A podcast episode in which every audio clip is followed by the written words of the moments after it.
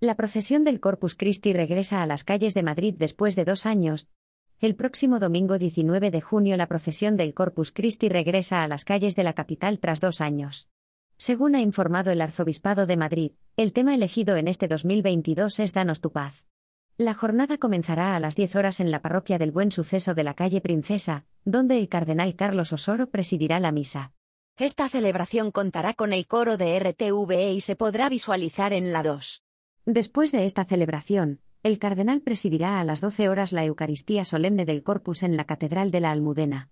El Santísimo permanecerá expuesto en el altar de la Virgen de la Catedral entre las 13 y 30 y las 17 y 30 horas.